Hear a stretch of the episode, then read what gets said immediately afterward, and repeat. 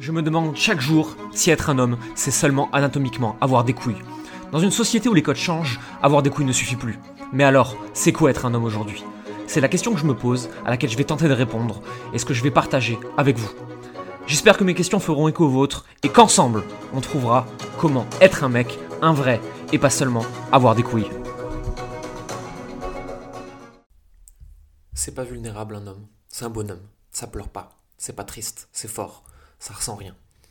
À moins que ce soit tout l'inverse, que la société nous pousse à être des humains de putain de cro Parce qu'un homme qui ne ressent rien, c'est pas quelqu'un de fort.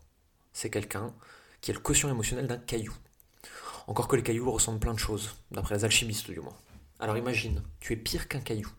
Tu n'es pas prêt à bâtir des relations sociales saines en partant de ce constat. Mais alors, comment être un bonhomme vulnérable? Ça veut dire quoi?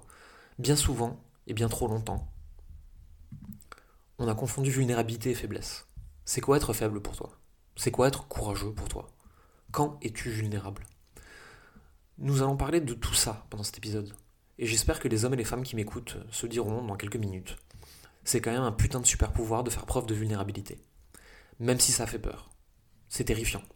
C'est classe d'être capable de faire quelque chose de terrifiant. Je suis fier de tous les gens terrifiés qui agissent malgré la peur. D'ailleurs, euh, laisse-moi te raconter une histoire sur la vulnérabilité justement. Quand j'étais petit, euh, j'étais très timide. Il se trouve qu'en plus, euh, je suis assez introverti. Tu imagines mon rapport aux autres.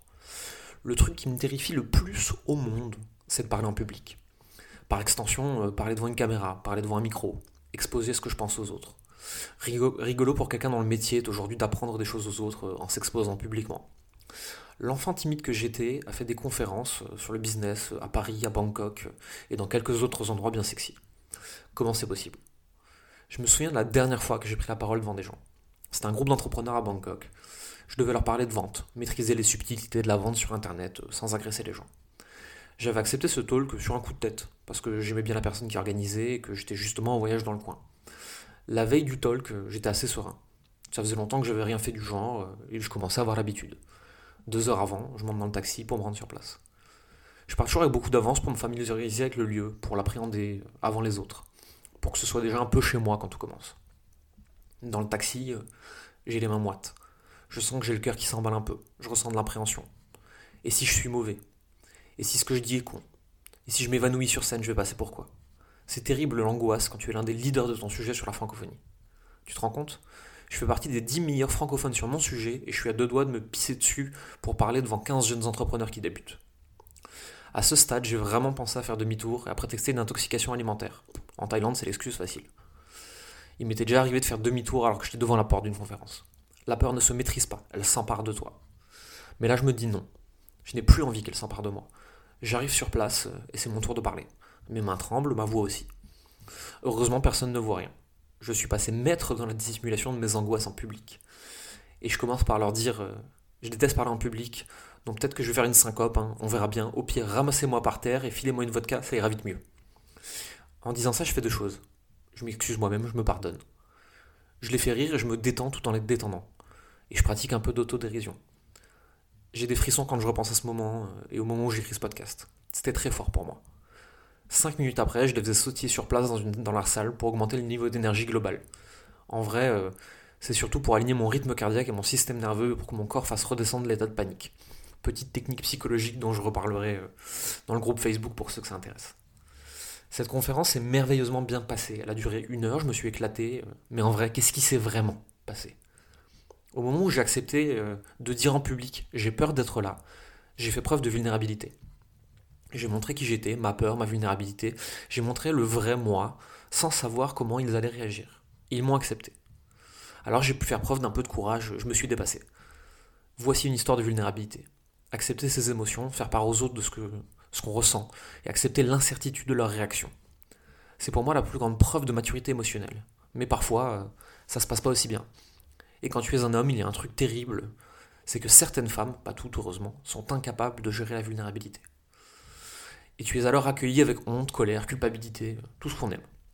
je vais te raconter cette histoire, mais d'abord, euh, je vais te demander quelque chose.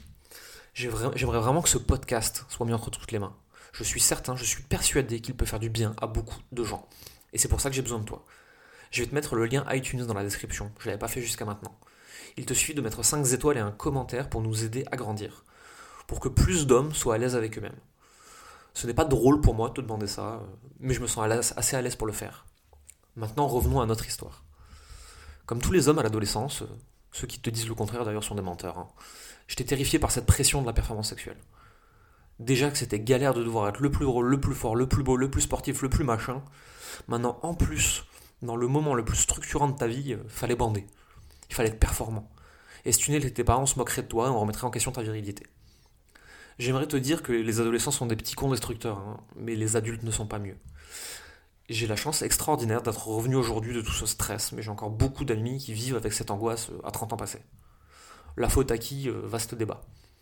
On avait 16-17 ans, on était en train de se construire, on était en train de construire qui on était. On, c'est ma bande de potes de l'époque. Alors je sais que certains qui écoutent me connaissent de ce moment-là de ma vie et je vais te dire, euh, je ne parle pas des personnes que tu crois. À moins que si. On avait tous vécu, coup sur coup, des expériences un peu compliquées vis-à-vis de notre sexualité. Classique pour des adolescents, tu me diras. Un qui bande pas, un qui part trop vite, l'autre pas assez, euh, un qui finit avant que ça commence. Finalement, à 32 ans, c'est marrant d'en parler. Mais à cette époque, ça l'était pas du tout. Alors bien sûr, euh, comme les ados, on fait des blagues. Mais la vérité, c'est qu'au fond de nous, ça ne nous faisait pas trop rire. Même ceux qui disaient le contraire. Alors on cherchait à qui en parler. Quand t'essayais d'en parler à tes potes, ils prenaient ça à la légère ou bien à la dérision.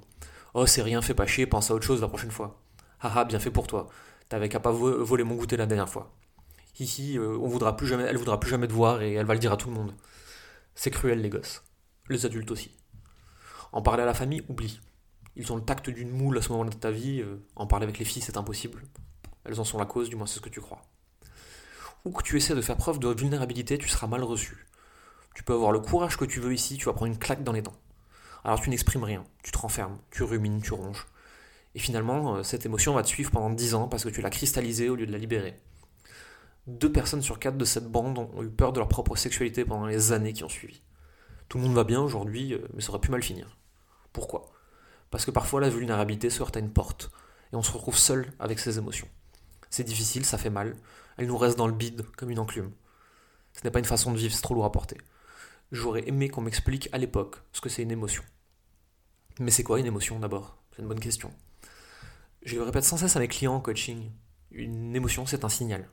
Ça veut dire que quelque chose s'est passé autour de toi, un fait. Et que ce fait t'a fait avoir une analyse subjective, chacun a la sienne, et que cette analyse t'a fait ressentir quelque chose d'agréable ou désagréable. Plus tu refuses une émotion, plus ton corps et ton esprit veulent que tu comprennes le message que tu refuses d'entendre, plus le signal va être fort donc. Après un signal émotionnel, ça peut arriver qu'il y ait des symptômes physiques. Certaines émotions vont même jusqu'à te tuer dans des cas extrêmes. La peur peut faire soulever des voitures ou courir avec une jambe cassée. Un choc peut provoquer une crise cardiaque. Dans tous les cas, une émotion ne doit surtout pas rester enfermée à l'intérieur. Elle doit être ressentie, vécue, et surtout sortir le plus vite possible pour aller voir ailleurs. Il y a plein de façons de faire ça, chacun devrait avoir la sienne d'ailleurs. Moi par exemple j'écris, Parfois, je fais aussi du sport pour que mon corps évacue le trop plein d'énergie, le trop plein de soufre, le trop plein de chaleur. Je peux aussi écouter une musique joyeuse à sauter partout, ou écouter quelque chose de triste et me morfondre. Ou bien aller voir un verre avec des copains et parler une fois enivré pour laisser sortir. Il n'y a pas une bonne façon de faire. Par contre, une chose est sûre, le signal doit circuler. Imagine, c'est comme une petite boule de lumière euh, qui vit sa vie, la colère par exemple. Il se passe quelque chose, euh, et la boule qui se promenait, elle pénètre dans ta poitrine. Tu sens la colère monter, les mains qui tremblent, t'as chaud. Tu sens un excès d'énergie avec cette petite boule rouge qui s'énerve à l'intérieur de toi. Alors il faut la faire sortir. Et tu as plusieurs façons de le faire. La petite boule rouge peut soit rester en toi et tout casser à l'intérieur, ou bien reprendre sa route et aller emmerder quelqu'un d'autre. Pour beaucoup de personnes, il faut cracher cette boule rouge sur quelqu'un d'autre. C'est ce qui se passe quand on n'a pas les outils émotionnels qu'il faut pour comprendre et vivre ses émotions.